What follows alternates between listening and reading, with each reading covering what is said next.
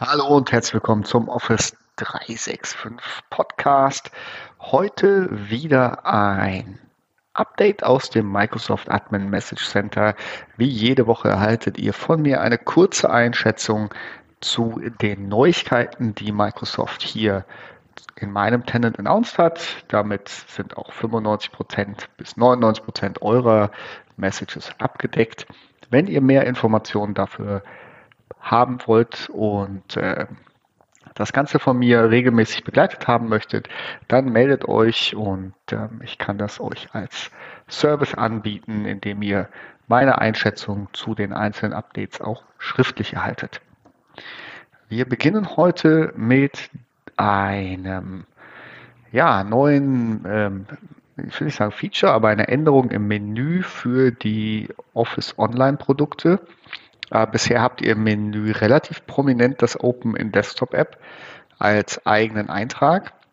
Das wird jetzt ähm, bis Ende des Jahres in das Editing-Menü wandern. Das heißt, ähm, Microsoft möchte mehr in den Online-Versionen, dass ihr dort arbeitet und das Open in Desktop App wird hinter dem Click Editing verschwinden. Das ist etwas ähm, aus der persönlichen Erfahrung, was ich sehr häufig nutze. Da würde ich es euch empfehlen, das an eure Nutzer weiterzuleiten. Ähm, wenn ihr E-Mails schreibt, dann ähm, versucht Microsoft jetzt zumindest, wenn es Englisch ist, ähm, euch äh, Text Predictions einzubauen. Das heißt, äh, ich kenne das schon aus dem äh, Google Mail. Ähm, wir fangen einen Text an zu schreiben und es werden schon Worte eingeblendet. Ähm, ja, das rollt auch jetzt im November aus bis zum Ende des Jahres und ähm, auch darüber solltet ihr eure Nutzer informieren, denn die können das auch disablen, wenn es sie stört. Die Microsoft Search ist jetzt äh, verfügbar im Microsoft Graph. Wenn ihr das nutzt, ähm, habt ihr verschiedene weitere Services, die ihr ähm, anbinden könnt und, und damit dem Graph durchsuchen könnt, dann ist das ein Update für euch. Microsoft macht ein Update der End-User Terms of Use für die Outlook Mobile App und das werden eure Nutzer sehen. Ähm, daher kann ich äh, euch auch dort nur empfehlen, Helpdesk und eure Nutzer zu informieren, wie sie mit dem Update umgehen sollen, ähm, um auch da die äh, Calls zu reduzieren. Der Microsoft Teams Together Mode, das ist ähm, nach meiner Erfahrung, ich habe die Zahl noch nicht fest irgendwo geschrieben zu sehen, aber ab fünf Personen bietet Teams es an, den Together Mode einzublenden. Der hat jetzt neue Updates bekommen, was die Hintergründe angeht. Äh, bisher gab es ja nur diesen Hörsaal. Jetzt sind äh, ja noch, noch andere Hintergründe hinzugekommen. Ähm, ja, wo ihr dann auch an der Kaffeetheke stehen könnt und ähnliches. Gerade jetzt in den jetzigen Zeiten sehr interessant. Für die unter euch, die Yammer nutzen, äh, unterscheidet Microsoft oder Yammer demnächst äh, dedizierter zwischen äh, Topics und ähm, Hashtags. Topics werden mit einem Topic-Page ähm, dann auch aufbereitet und können bearbeitet werden. Hashtags werden nicht mehr automatisch eine Topic-Seite ähm, erstellen. Genau, da auch ähm, die Nutzer informieren. Beim Bereich Teams wird jetzt auch das Recording von 3x3 Meetings äh, unterstützt. Für diejenigen, für die das wichtig ist, können ihre Nutzer damit äh, auf den neuesten Stand bringen, dass das jetzt zur Verfügung steht.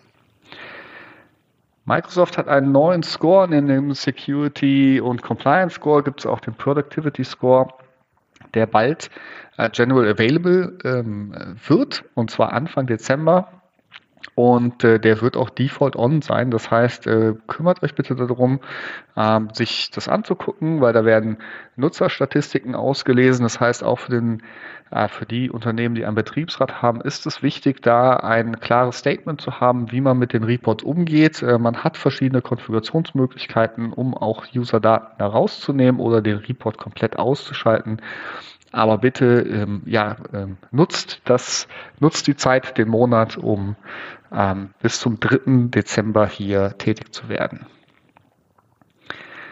Teams bekommt auch ein neues Update, was das äh, Frontend angeht. Ähm, es wird etwas äh, ja, man nennt sich Fluent Design, äh, Fluent Icons und, und neues Theme. Es wird etwas weniger äh, hart in den Übergängen äh, und es gibt ja das Fluent Design-Konzept von Microsoft. Äh, da sind auch verschiedene Icons definiert, die in Teams so noch nicht umgesetzt wurden. Das wird zumindest in der Web-Version äh, jetzt dann schon umgestellt und ich erwarte, dass das dann auch zeitnah in dem Teams Client auftaucht. Wer äh, Intune zum Management seiner Geräte nutzt. Ähm, da gibt es ein Zertifikat-Update. Guckt rein, ob es euch betrifft oder nicht. Ähm, aber wenn es euch betrifft, dann betrifft es auch die Konnektivität eurer Geräte zu euren Daten. Das heißt, hier reingucken, sofern ihr Intune zur Verwaltung nutzt.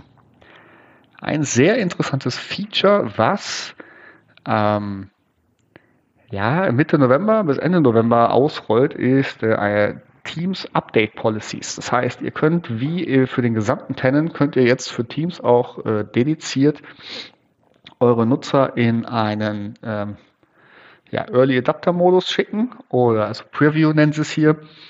Und äh, die bekommen dann äh, die neuesten Änderungen in Teams schneller.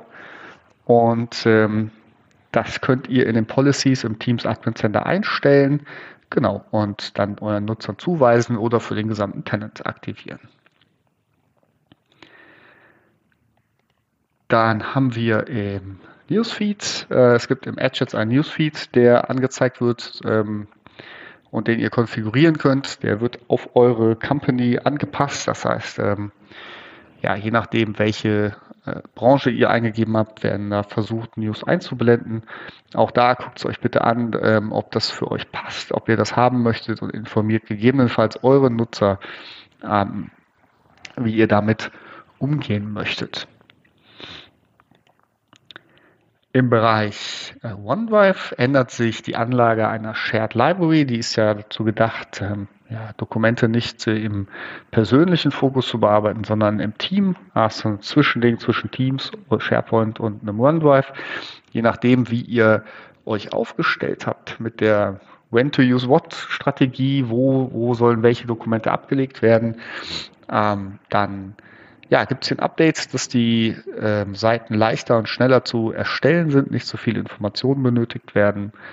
Ähm, ja, guckt es euch an, wenn ihr es nutzt. Ehrlich gesagt habe ich da bisher wenig Anwendungsfälle für gesehen. Wie ähm, auf der Roadmap schon äh, länger gibt es jetzt auch für Microsoft Intune die In-Development-Funktion, also, beziehungsweise den Tag für Neuigkeiten. Das heißt, ihr werdet noch früher darüber informiert, was im Bereich Intune ähm, geplant ist von Microsoft und ja, ähm, könnt darauf dann reagieren. Dann haben wir noch äh, zwei Reminder. Also ein, zum einen wird das Skype for Business Admin Center ähm, ab dem 1. Äh, Dezember nicht mehr zur Verfügung stehen. Es wird retired und ähm, alle Funktionen werden dann ähm, im Teams Admin Center ähm, ja, äh, zur Verfügung stehen. Solltet ihr da noch nicht umgestellt haben, noch äh, verschiedene Funktionen, vielleicht auch äh, PowerShell-Skripte haben, äh, dann äh, kümmert euch bitte darum, die diesen Monat noch anzupassen. Ein weiterer Reminder ist, dass die Microsoft Teams Web App nicht mehr von IE11 supported wird. Auch ähnliches Datum, Ende des Monats, 30. November wird das nicht mehr funktionieren. Ich hoffe, dass ihr meisten schon auf Edge umgestellt haben.